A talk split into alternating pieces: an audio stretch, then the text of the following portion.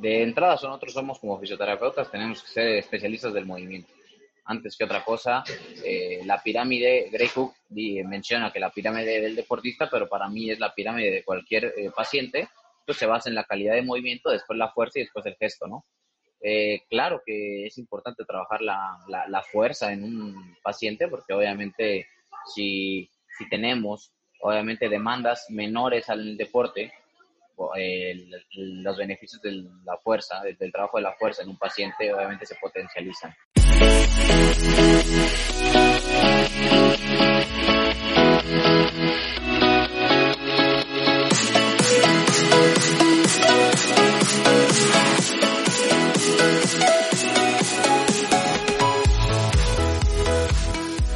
¿Qué tal adictos?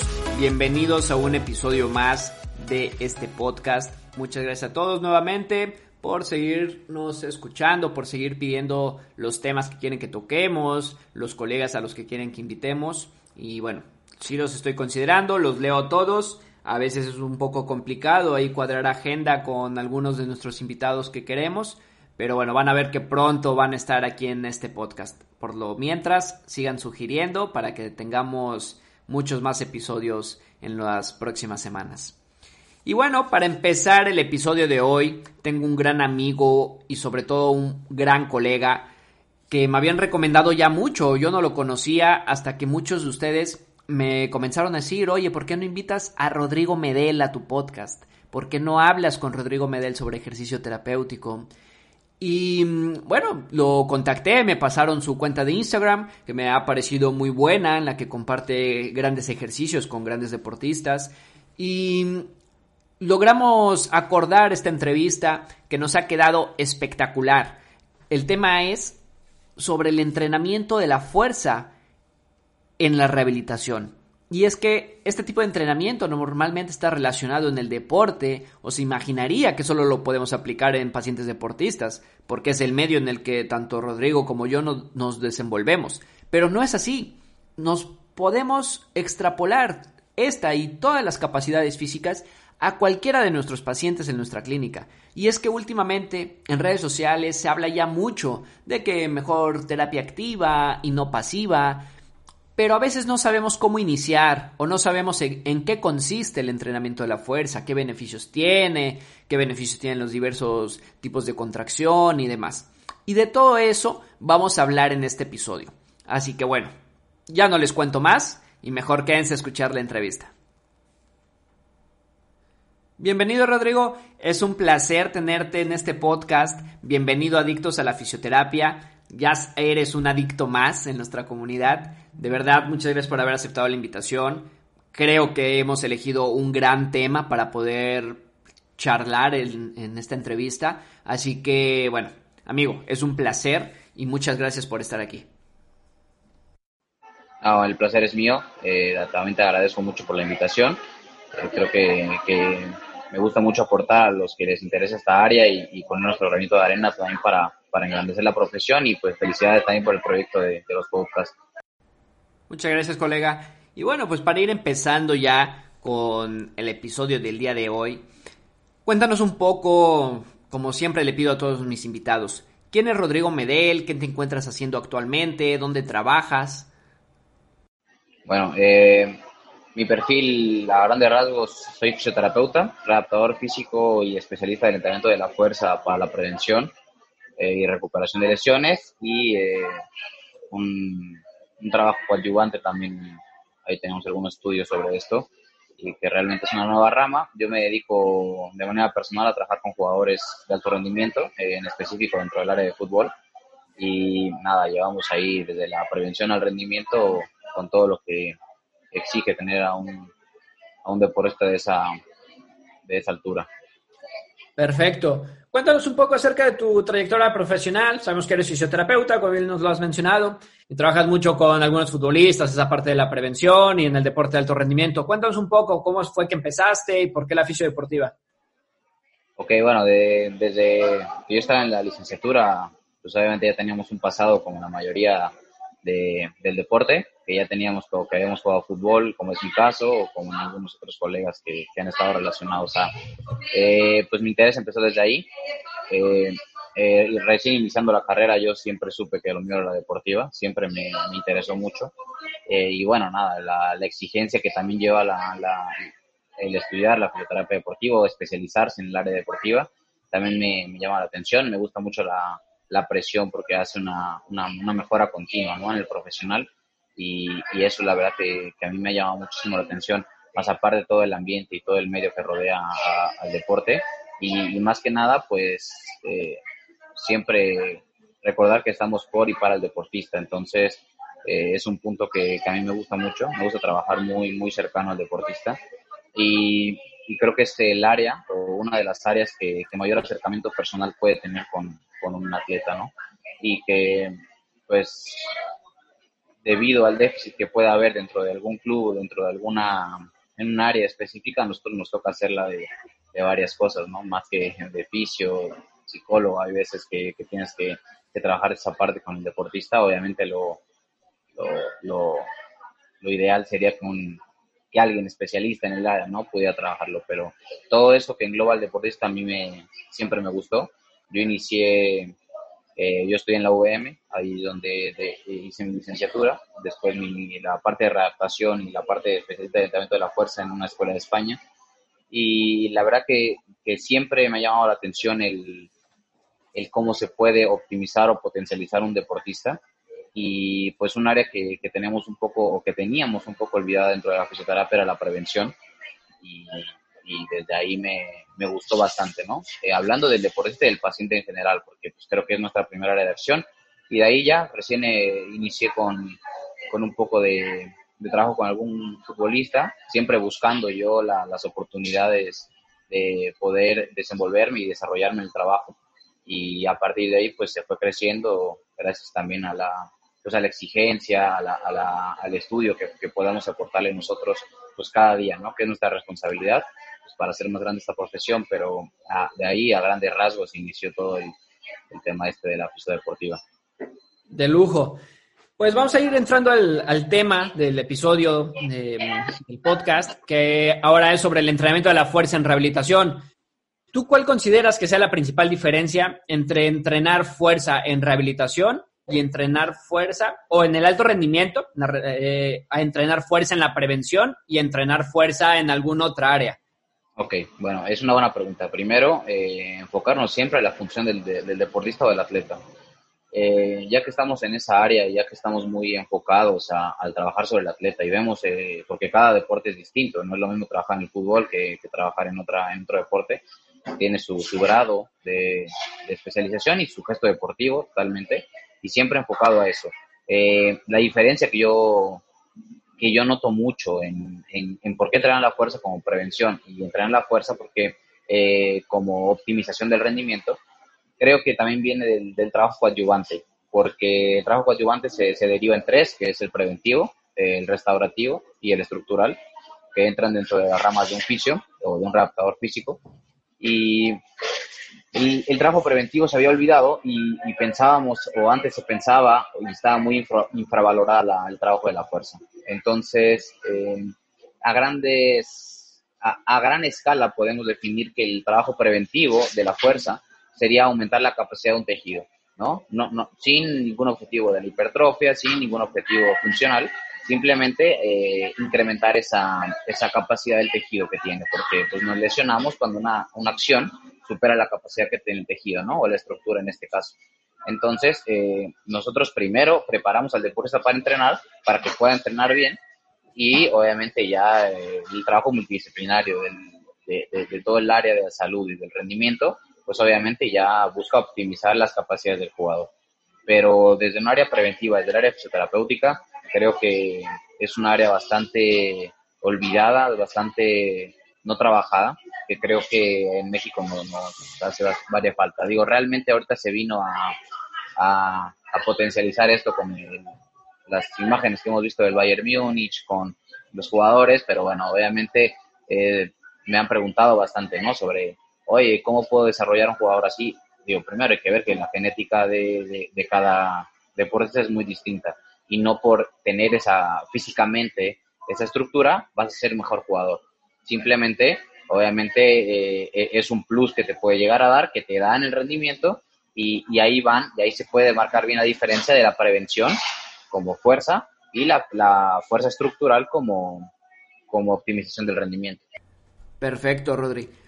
Oye, ¿tú qué piensas acerca de que muchos colegas, y me lo han escrito o lo he escuchado, pero muchos colegas piensan que el entrenamiento de la fuerza solamente debe ir dirigido a deportistas, a la parte de la prevención o para mejorar el rendimiento, cuando no es así. Se puede extrapolar a cualquier otro tipo de, población y ahora nos lo vas a contar. Entonces, cuéntanos un poco qué piensas acerca de esto y cómo es que tú llegas a abordar este tipo de entrenamiento con tus pacientes, y ya sea deportistas o no deportistas.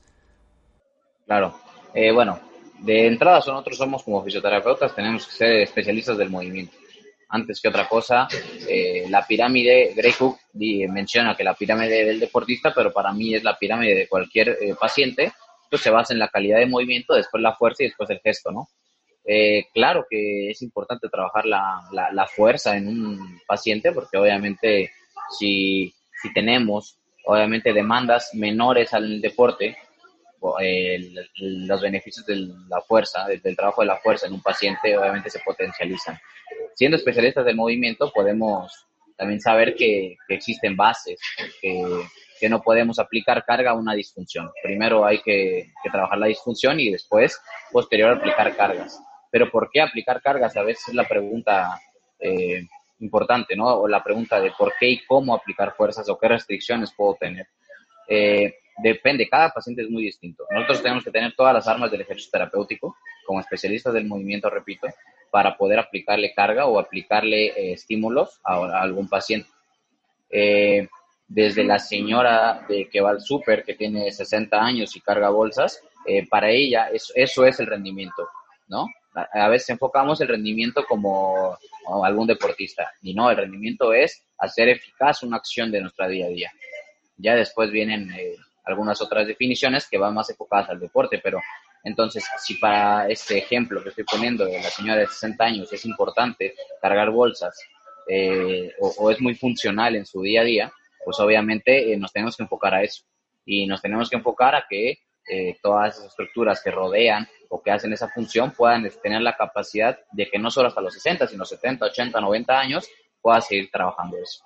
Y, a partir de ahí, pues empieza la prevención, porque también sabemos que, pues obviamente la edad es un factor importante y, el estímulo que le vamos a, dar a un deportista no va a ser eh, nunca igual al de un paciente y siempre vamos a ir enfocados a la función y a la prevención, porque si a, este caso que estoy poniendo empieza a haber degradación del cartílago, empiezan a haber otros temas que ya van más relacionados a la edad con el trabajo de la fuerza, lo podemos prevenir, no, no que se venga degradando, sino que la función se siga optimizando y se pueda seguir, e, esa señal siga siendo más funcional eh, por más años. A lo mejor iba a ser funcional dos, tres años más y, y, gracias a nosotros va a ser funcional 15, 20 años más, ¿no? Siempre con un trabajo bien planificado, bien estructurado y, enfocándonos individualizadamente al paciente. Claro, has mencionado una palabra clave en este tema, que es un trabajo individualizado. Siempre debe ser todo individualizado. Me encanta esa, esa parte que la hayas aclarado. Pero antes de ir avanzando con toda esta parte, pues sabemos que hay diferentes tipos de evaluación de la fuerza. Entonces, cuéntanos un poco a grandes rasgos cómo es que tú llegas a evaluar la fuerza con tus pacientes. Ok. Eh, la capacidad del tejido siempre eh, va a ser muy diferenciado entre una persona, de un paciente a un paciente o un deportista a un deportista. No podemos eh, generalizar y globalizar una media de fuerza porque pues, realmente no, vienen situaciones genéticas y fisiológicas que, que van determinando eso. A mí me gusta evaluar la fuerza, obviamente funcionalmente. Eh, me gusta trabajar primero, antes que, evaluar la fuerza, la calidad de movimiento. Eh, ahí existen muchas escalas. A mí me gusta mucho la, la, FMS, aunque no, no, llego a todos los puntos porque obviamente es algo cuantitativo. Me gusta ser cuantitativo y cualitativo porque también la, la información que me está dando el paciente visualmente es otra a la que me puede dar la, la escala pero bueno, eh, como base la calidad de movimiento siempre. Y, para, para, evaluar la fuerza en un deportista, realmente a mí me gusta, o trabajo, como trabajo en la funcionalidad de gesto, me gusta mucho eh, el trabajo basado en la velocidad de ejecución, entonces eh, yo evalúo la fatiga primero y la capacidad de poder hacer una contracción mediante un encoder o mediante pruebas funcionales como un CMJ que, que, nos puede dar más información sobre la fatiga y sobre la media que puede llegar a tener ese jugador específicamente en el fútbol eh, al ejercer un salto. Entonces esa prueba, que ahorita existen muchísimas herramientas para poder hacerla, no, no necesitamos, hay aplicaciones para poder hacerla, no necesitamos eh, grandes inversiones, creo que nos dan bastante información. Ahora, eh, la fuerza como tal analítica, que sería eh, evaluar solamente un grupo muscular, a mí en lo personal no me gusta. Obviamente yo, eh, aquí externo, lo que es mi metodología de trabajo, que mediante a lo mejor algunos años de experiencia, mediante pues, evidencia y trabajo eh, de campo, pues he podido ir desarrollando. Pero pues, no quiere decir que sea la verdad absoluta, ¿no? Cada quien tiene su metodología de trabajo, creo que y es muy respetable. Y, y también una herramienta que, que, nos, que, a, muchos fisios les falta, creo que es la creatividad, ¿no? Hay veces que perdemos esa creatividad y desde un dinamómetro industrial podemos empezar a evaluar la fuerza, ¿no? Eh, si el paciente hace una flexión de hombro pues, mediante una, un trabajo dinamométrico en una, en una escala, podemos poner que cargaba o, su fuerza isométrica es de 10 kilos y a las dos semanas podemos ver que es de 12 kilos. Entonces le podemos también eh, decir al paciente en este caso, ¿sabes qué? Pues mira, este fue eh, tu resultado de hace dos semanas y el resultado que has tenido ahora. Entonces vamos progresando. Siempre lo cuantitativo nos va a dar esa información que externar al paciente y lo cualitativo nos va a dar la información para nosotros para qué seguir o qué progresar. Y, y en base de eso me, me puedo enfocar a la fuerza. Actualmente, pues en el área del rendimiento hay muchísimas formas de evaluar la, fuerza, pero no me gusta mediar a un jugador y decirle, tú estás por debajo de lo que carga Cristiano Ronaldo, que obviamente es un deportista, un profesional en todos los aspectos y, hay más variantes, ¿no? Y que si un jugador llegó fatigado eh, eh, hoy y lo, y lo evalúo conforme a los otros, porque a lo mejor no descansó bien, obviamente ya va a salir alterada esa prueba.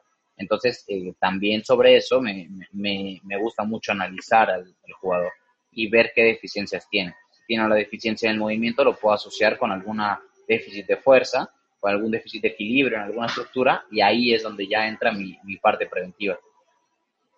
Perfecto. Creo que ahí esa parte quedó más que, clara, ¿no? Eh, sin duda, primero el movimiento antes que, que la fuerza, ¿no? Y, totalmente de acuerdo contigo en, todos los puntos, creo que los has descrito eh, muy bien y han quedado muy claros. Pero mencionas también esa parte de las variables, esa parte eh, para poder dosificar el ejercicio, ¿no? Entonces, en cuanto a esas variables del entrenamiento, ¿tú cuáles son las que consideras o las que tienes en cuenta antes de prescribir el ejercicio y las que llegas a modificar para hacer tus progresiones en este tipo de entrenamiento? Total. Eh, a mí la primera información es la situación actual del paciente, el, cómo me llegó hoy. Si hoy me, eh, puedo yo tener algo planificado para la sesión de hoy, pero si me llegó con mucha fatiga, si me llegó con más dolor, si me llegó con más función o, cero dolor y que progresó muy bien, eh, esa planificación se ve modificada. Em, las variables que yo puedo encontrar en cualquier paciente y en cualquier estímulo que nosotros podamos aplicar a algún paciente o algún jugador creo que, que, viene a ser la, el análisis diario que tú puedes dar al paciente. Si en esa sesión viste que mejoró bastante con la progresión anterior, con la regresión que hicimos un día anterior, pues obviamente eh, sobre eso tú te puedes dar una idea de cuál va a ser la evolución y cuál va a ser la progresión. Siempre, como, como cualquier profesional, creo que sí tenemos que cuantificar, tenemos que cuantificar todo y, y yo me baso en una regla que, que para mí es importante y nunca aplicar el, el 20% mayor a la carga que, he aplicado. Si el deportista cargaba 10 kilos y lo veo muy bien al otro día, vamos a meterle 15, estamos aplicando un 50% de carga mayor que ya lo hace más susceptible, ¿no? Eh, yo siempre hago progresiones del 20% y siempre no es una receta de decir cada tres semanas aplico una progresión del 20% en la carga, hablando específicamente de la fuerza. Pero creo que en esos puntos, eh, ahí es donde entra también nuestro razonamiento clínico y que es algo muy importante desarrollar. Creo que, lo más importante de desarrollar aparte de la comunicación, que es el primer punto para mí con un paciente con un jugador, es esta parte que, el razonamiento clínico viene, viene a, a, ser gran parte fundamental del proceso de éxito de un, de un paciente, de algún deportista, desde cualquier punto. Y otra variable que, veo puede ser la fatiga y el profesionalismo que le pueda dar tanto un paciente como un jugador. El profesionalismo viene acerca la disciplina que pueda tener, ¿no? A veces que un paciente se recupera en dos semanas, un paciente clínico de, de, nuestra vida eh, clínica privada, eh, porque a lo mejor tuvo mucha disciplina, su alimentación es distinta y, y, obviamente nosotros somos gestores nada más de la recuperación.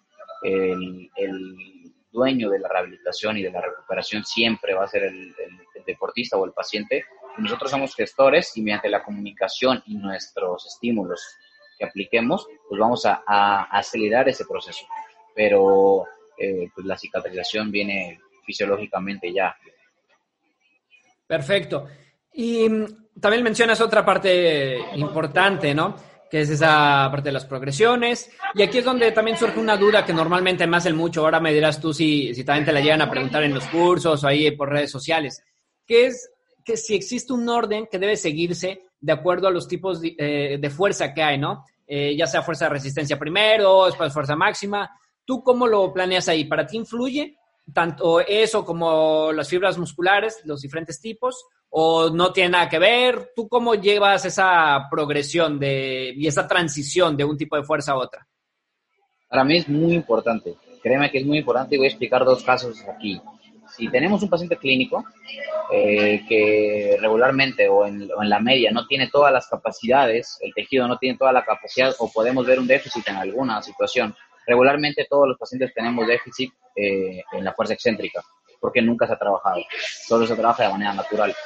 Eh, entonces, en un paciente de clínico, yo trabajo toda las, eh, la progresión, pero a mí me gusta iniciar desde la isometría, después concéntrico y después excéntrico. no, a, a, mí no me gusta que generalicemos, que generalicemos que lo isométrico es mejor que lo concéntrico y que lo, que lo excéntrico sea mejor que lo concéntrico porque nosotros somos seres vivos funcionales que nos movemos eh, isométricos, concéntricos, excéntricos en diferentes puntos, ¿no? Si yo voy a levantar una taza de café, eh, hago los tres movimientos.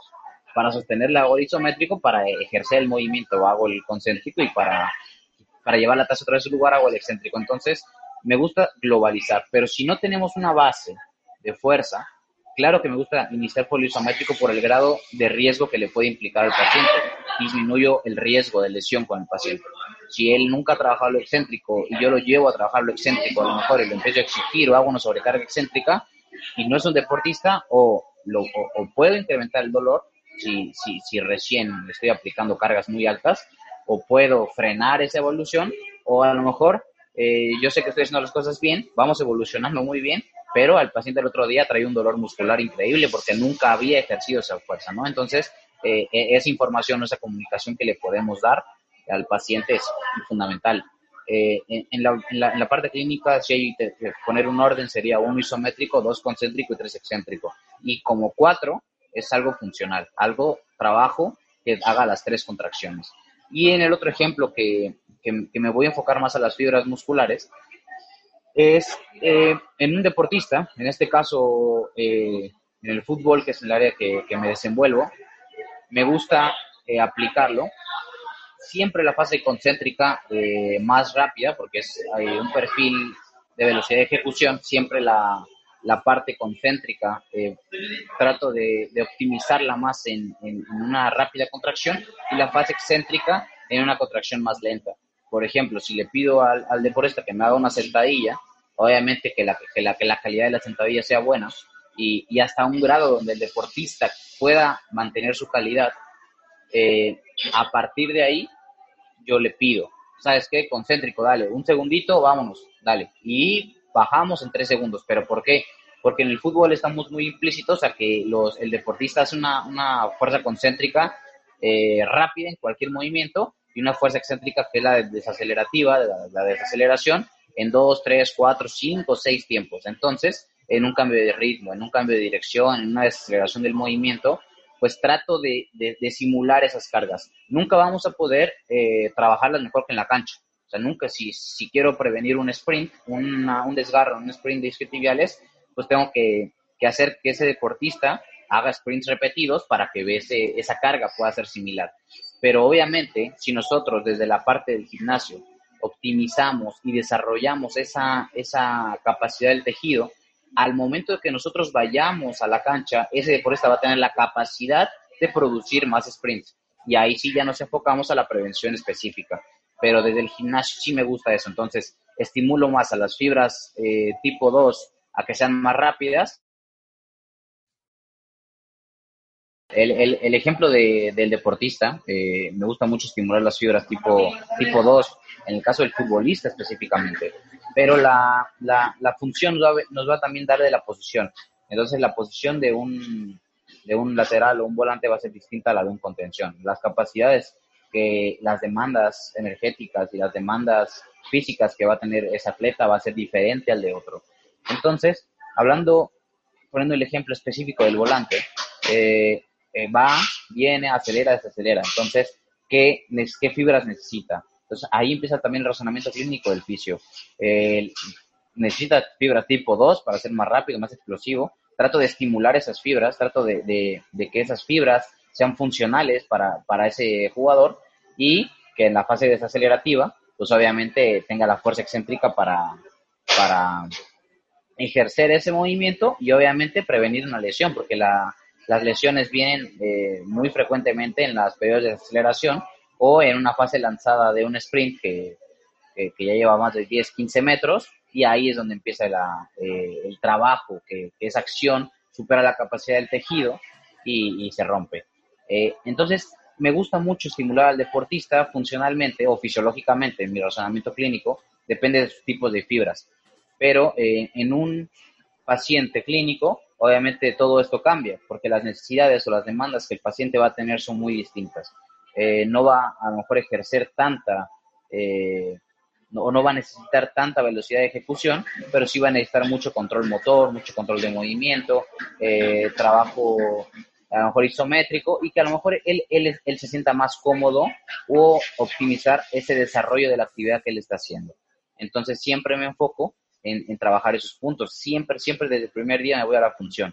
Obviamente con todas las progresiones. No voy a hacer algo funcional desde el día uno, pero sí el ejercicio terapéutico desde el día cero lo puedo estar trabajando porque eh, es lo que nos va a, dar el, resultado funcional del paciente.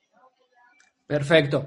Y sí, mencionas esa parte importante, ¿no? Que se puede trabajar perfectamente el ejercicio pues, desde el día cero, sea cual sea, ¿no? Sobre todo una lesión, una patología, bueno, ya dependerá de más factores eh, mencionabas anteriormente lo de los tipos de contracciones, también importante esa parte, ¿no? Eh, ¿Qué beneficios aporta cada una? ¿Cuál tiene sus contras? Importante saberlos, para de ahí partir para poder dosificar el ejercicio y sacar del máximo provecho a nuestro deportista o a nuestro paciente.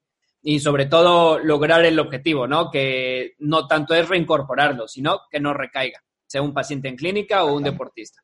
Yo creo que, en eso estamos en la misma, ¿no? Em, me gustaría preguntarte también, porque hay otra parte que mucha gente también me ha preguntado, yo creo que también te, va a pasar a ti, porque ahora que se está poniendo de moda, ¿no? Sobre todo aquí en México, en cuanto a las máquinas inerciales, cónicas, etcétera. Pero ¿qué diferencias hay entre trabajar con estas máquinas que se están poniendo últimamente de moda, que cada vez están eh, existiendo más formaciones, a trabajar y fortalecer con tu propio peso, con aparatos, con pesos libres? ¿Es una mejor que otra? O cómo se deben seleccionar y ordenar esos ejercicios? No, mira, eh, realmente es una herramienta más. Es una herramienta más que nos da muchísimo, o sea, nos da muchos beneficios. Claro que nos da muchos beneficios, así como el trabajo de autocarga, así como el trabajo eh, isométrico, nos da muchos beneficios. Es una herramienta más porque si no la tienes, eh, no pasa absolutamente nada y puedes trabajar mediante tu, tu creatividad. este, esta máquina inercial, a mí me gusta, la, ocupo mucho con los jugadores. Eh, tiene beneficios como preventivos, como optimizadores de rendimiento. Eh, uno eh, está demostrado que entre el 5 y el 10% puede incrementar la, velocidad de, de, carrera puede eh, aumentar entre un 10 y un 27%, si, si tengo bien el dato, de, de, la potencia muscular al ejercer un salto por el, la, la, potenciación de la fase excéntrica. Eh, claro que esto es un trabajo totalmente excéntrico porque eh, existe la, la, carga o la, la, frenada del movimiento, que es lo que más trabaja esta, esta máquina. Entonces, esa desaceleración obviamente se viene, se viene a ser muy funcional. El, lo que hace eh, más efectiva, por así decirlo, que trabajar dentro de, un, de un, un, mecanismo excéntrico con una liga, porque también se puede trabajar con una liga o manual, o, depende de cada fisio lo que uno quiera trabajar, es que, eh, pues obviamente es una máquina que se le pueden graduar, los pesos y estos pesos hacen que, que se pueda hacer más fácil o más difícil, ¿no? Se puede hacer más complejo el movimiento o menos complejo. Ahora, es, es, es complicado y hay que saber bien aplicar esta, esta, carga porque, como tú dices, se está poniendo muy de moda y pues ya nada más porque vi unos videos quiero aplicarla, pero hay que saber por qué, cómo y cuándo. Eh, en, un, en un deportista, en un atleta que es en donde más podemos ocupar esta máquina para potencializar no tanto para prevenir, porque prevenir en, un paciente clínico, ¿no? Pero para potencializar hay que tener muy en cuenta que, estas cargas producen eh, daño en las fibras musculares que, que se recuperan hasta 72 horas después. Entonces, eh, ahí sí es muy importante controlar, planificar el estímulo que vamos a dar de la máquina inercial o de la sobrecarga excéntrica, que es lo que trabaja esta, esta máquina. Eh, después hay, una, hay un número que se puede aumentar la fuerza entre el 12 y el 25% del 1RM de, cualquier paciente, no solo de un, de un deportista, todos estamos hablando que si que por mucho podemos trabajar, un 20, que podemos optimizar a este paciente un 25%, eso es muchísimo. Y bueno, muchísimas más eh, cifras que por así decirlo lo hacen más llamativa pero con esto no quiero decir que sea la mejor herramienta.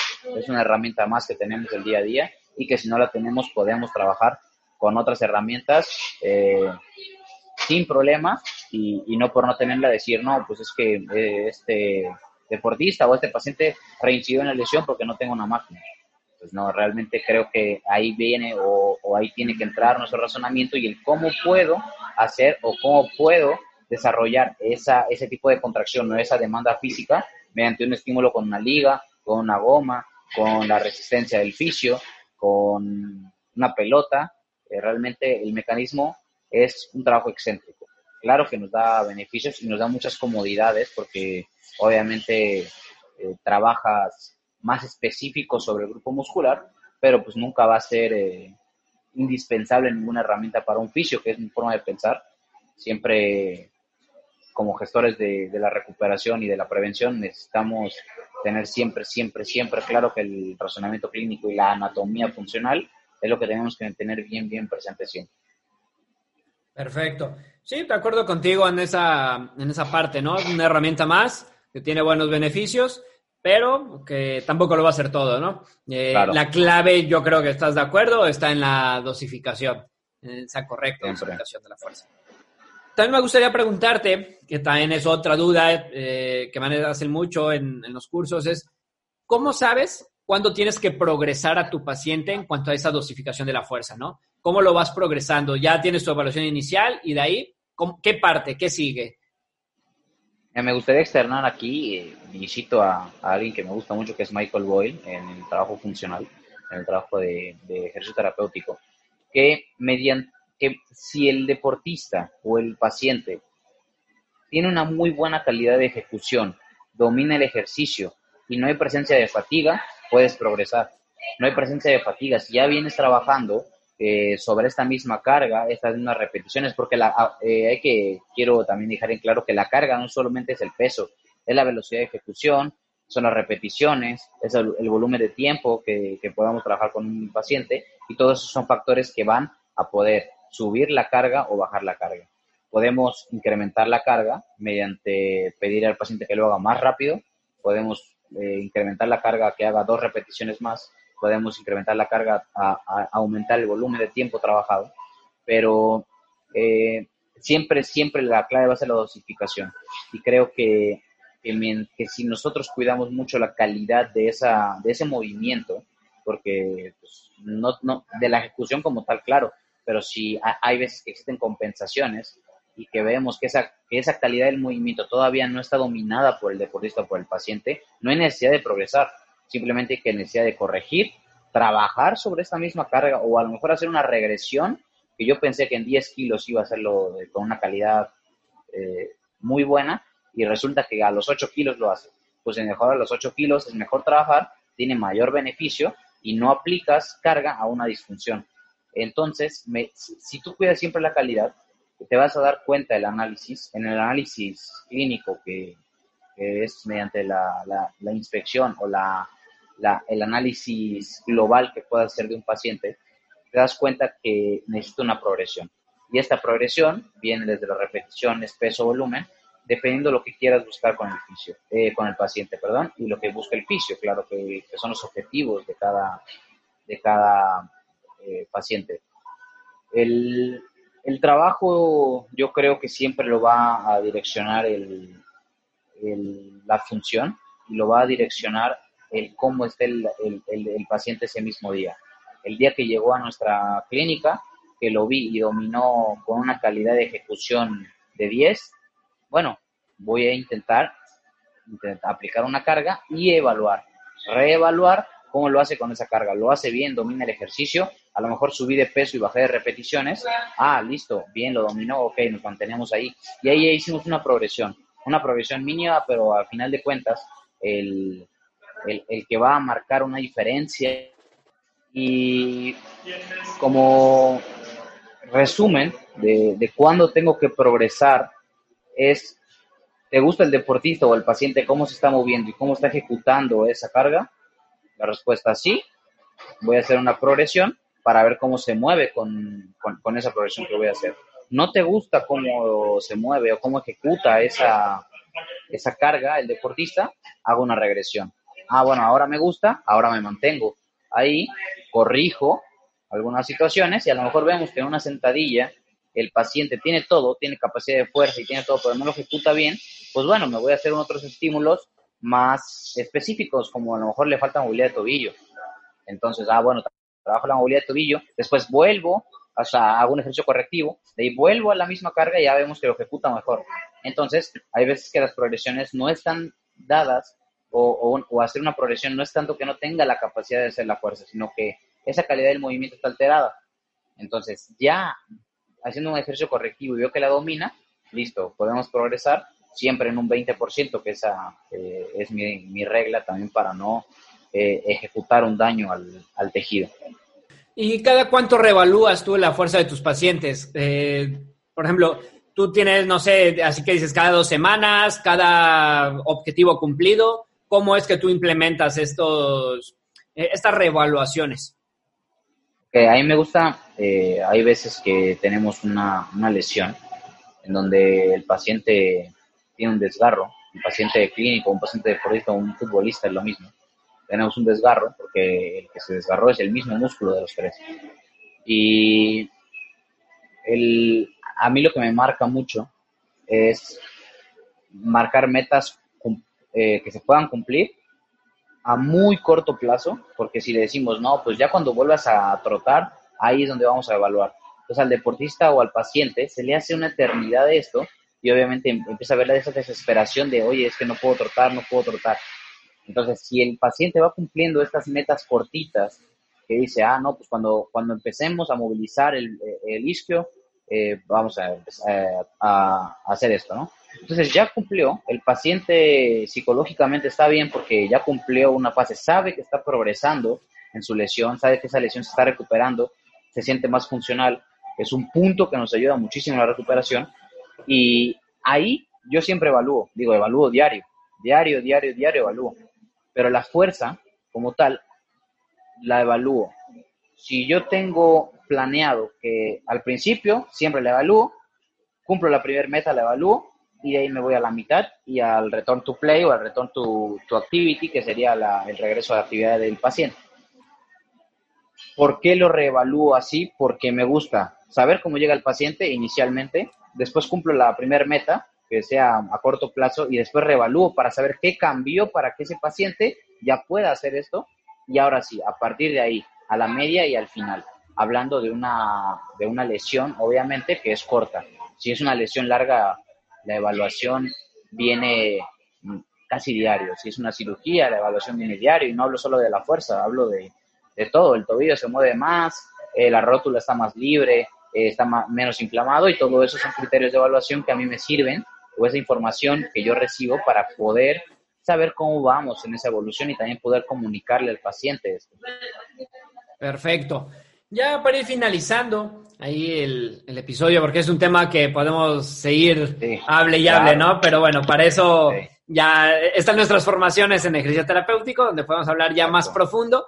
Pero ya para ir finalizando, me gustaría preguntarte, en este mundo fisioterapéutico, ¿no? Que nos quejamos mucho del intrusismo profesional, eh, sobre todo cuando vemos algún entrenador aplicando terapia, fisioterapia, pues todo el mundo, ¿no? Se queja y demás. Pero cuando un fisio se mete a esa parte de, entrenamiento, ya no solo de ejercicio terapéutico, sino de entrenamiento, pues callado, ¿no? Ya nadie dice nada. Entonces, ¿tú qué crees que sea necesario para que no se cruce esa línea y no se esté cometiendo ese intrusismo profesional con los entrenadores y que podamos trabajar en equipo? ¿Hasta dónde debería llegar el fisio en esa parte del ejercicio terapéutico? Creo que diste en un punto muy clave eh, y en la actualidad pasa mucho. Esto eh, del intrusismo laboral es una cuestión de respeto entre profesiones.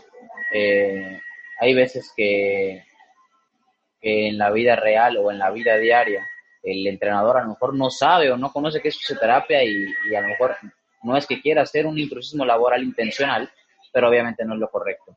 Entonces, esa, es, esa capacitación o esa información que tú vas teniendo eh, como oficio, eh, hablando de, nosotros, es importante porque si nosotros queremos que se respete nuestro trabajo, pues también tenemos que respetar las otras áreas. Hay veces que hay un déficit en, en, alguna situación en donde podamos eh, intervenir en el ejercicio nosotros no vamos a poner un ejercicio para, para, bajar de peso, pues porque obviamente es un intrusismo laboral total que tienes que conocer todo, todo, todo, todo, todo. Tienes que conocer las demandas de los sistemas energéticos, tienes que conocer, bueno, todo lo que conlleva esto, ¿no? Eh, la clave creo que está en, en hacer un trabajo multidisciplinario, pero con profesionales que estén muy capacitados en el tema. Porque si yo estoy recuperando a un paciente de gimnasio que se desgarró o tuvo una ruptura del bíceps eh, y ya vamos a un 60-70% de rehabilitación. Yo necesito trabajar en el gimnasio y no hay algún profesional en la que yo me pueda basar también para que ese deportista no tenga una reincidencia, porque al final de cuentas todavía no se recupera al 100%, ahí sí tengo que, tengo que estar yo. ¿Sabes qué? Vamos a ir al gimnasio, vamos a trabajar esto, quiero evaluar, me sirve como evaluación, pero ya una vez que el paciente se recuperó, entrenó y no se lesionó, a partir de ese momento lo único que yo le puedo ofrecer al paciente es un trabajo preventivo, un trabajo optimizador eh, de lo que él esté haciendo. Entonces, hasta dónde llega el fisio es nosotros preparamos al paciente para regresar a la función o, al deportista para entrenar. Ya que está entrenando, lo que nosotros podemos hacer es monitoreos, podemos ayudarlo desde un tema preventivo, podemos ayudarlo desde un tema optimizador. Y bueno, digo, si, si tú tienes, eh, digo, yo sé que no podemos ser buenos en todo, yo convivo con eso día a día. Yo creo que dentro de los mismos oficios necesitamos tener esa, esa apertura de decir, ¿sabes qué? A lo mejor esa técnica tú la manejas mucho mejor, necesito que mi, que mi deportista tenga esto, a lo mejor, no, pues Miguel, necesito que, que me hagas función con este deportista no es una técnica que domine, poniendo un ejemplo, y necesito que, que, la hagas, ¿no? Que no sé qué, para ver cómo ves. Y me dices, no, ok, perfecto, listo, yo lo veo así. Entonces, ese equipo multidisciplinario nos va a dar siempre el éxito deportivo. A veces somos muy celosos con el que no, que es mi paciente, es mi jugador y, y, resulta que no es así, porque lo que nosotros queremos es que ese, es, esa persona, porque es una persona, esté bien. Y entre más profesionales capacitados esté a su alrededor, mucho mejor.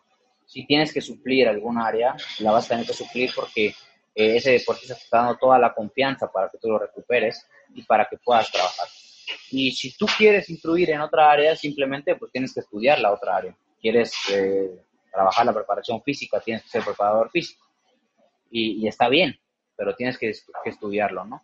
Y, creo que actualmente tenemos esa, ese, esos celos laborales de, no, pues es que yo quiero hacer función, quiero hacer esto, ah, yo hago esto, hago esto, esto, esto, esto, y soy el mejor y critico el trabajo del de enfrente, cuando eso no debería de pasar, creo que, que, es algo que hace, engrandece la profesión, la hace más profesional y el, la comunicación entre colegas siempre es importante. Si yo tengo una duda con un paciente que a lo mejor yo veo que, que tú dominas esa área, sabes que Miguel, mira, tengo un paciente así, como ves, la, la, esa comunicación entre colegas, porque eh, en la medicina existe y, y, un doctor eh, lo hace. Al momento de hacer una cirugía, eh, pide opiniones sobre la, estando en un quirófano, sobre cómo va la estructura, esto, esto, esto, y no me creo el dueño de la verdad absoluta cuando, cuando no es así.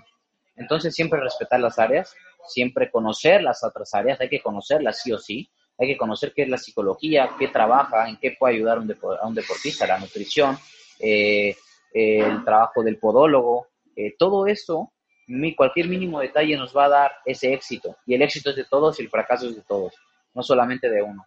Y creo que ese equipo multidisciplinar es fundamental en, en, el fútbol y en la vida diaria, porque obviamente si, si en el deporte de alto rendimiento se ocupa, en la vida diaria se tiene que ocupar, sí o sí.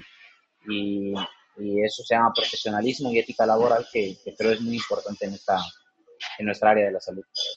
Claro, y mencionaste tres palabras clave, ¿no? Que es la comunicación, eh, el ego y el respeto, ¿no? Son muy, muy importantes esas tres y bueno, que poco a poco ya ahí se van, pues, quitando un poco dentro de este medio, ¿no? Pero que es lo ideal, lo has explicado perfecto. Ya por último, Rodrigo, cuéntanos eh, un poco, ¿qué bibliografías eh, en cuanto al entrenamiento de la fuerza son tus favoritas y cuáles nos recomendarías? Claro, a mí me gusta leer de, Paco Seirulo, bastante es un autor que, escribe en, el blog de, de, Barça, de Barça Innovation Club y tiene muchas aportaciones con el entrenamiento de la fuerza, del entrenamiento coadyuvante, eh, junto con Eric Roqueta, que, han hecho varias publicaciones, que es el trabaja en Chivas. También me gusta leer de Michael Boyle, mucho, les, recomiendo mucho si quieren incluir en el ejercicio terapéutico con Michael Boyle. Eh, y otra bibliografía y recomendación que me gustaría que, muchos fisios hiciéramos es que aprendiéramos a, leer papers o artículos de calidad, que sepamos cuál es el nivel e impacto de evidencia científica. Y hay veces que puede tener mucha evidencia científica un artículo, pero que tú no convivas con esa idea o que tú no creas en eso, no lo apliques, porque si tú no crees, eh, tampoco eh, al atleta o al paciente le va a funcionar. Pero me quiero eh, enfocar mucho en que también les recomiendo que, lean la, fisiología del ejercicio desde Chicharro hasta las últimas publicaciones y papers que hay. Desgraciadamente los libros, pues obviamente nos hablan de, de, 10 años, porque en lo que tarda en publicarse, y las actualizaciones vienen pues, creo que hasta diario podemos encontrar un, artículo nuevo. Y entre manos empapemos de los temas, más podemos eh, poder abordar o tenemos más herramientas para, para, trabajar con ese paciente basados en la evidencia y, y como científicos que, que, tenemos que ser. Pero esos dos, esos dos o tres autores me gustaría recomendárselos mucho. Perfecto. Ya nuestras últimas dos preguntas sería danos tres consejos que les darías a los colegas que estén interesados en la fisio deportiva. Claro. Una, eh, nadie es dueño de la verdad absoluta. Quiero hacer mucho hincapié en eso. Eh, siempre pegarnos a la evidencia científica.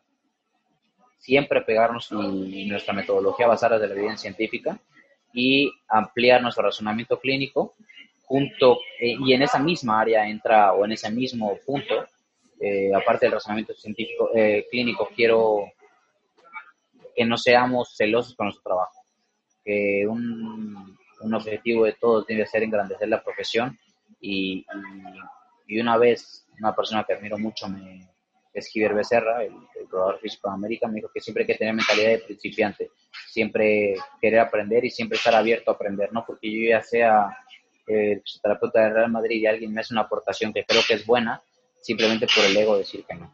Entonces, siempre mentalidad de principiante y, y hacer una mejora continua día a día. 1% diario, creo que, al final del año vamos a ser dos o tres veces mejores de lo que éramos al principio. Perfecto. Ya como una última pregunta, que, la que le he hecho a todos los, invitados. Si tú fueras el host de este podcast, ¿qué te preguntarías?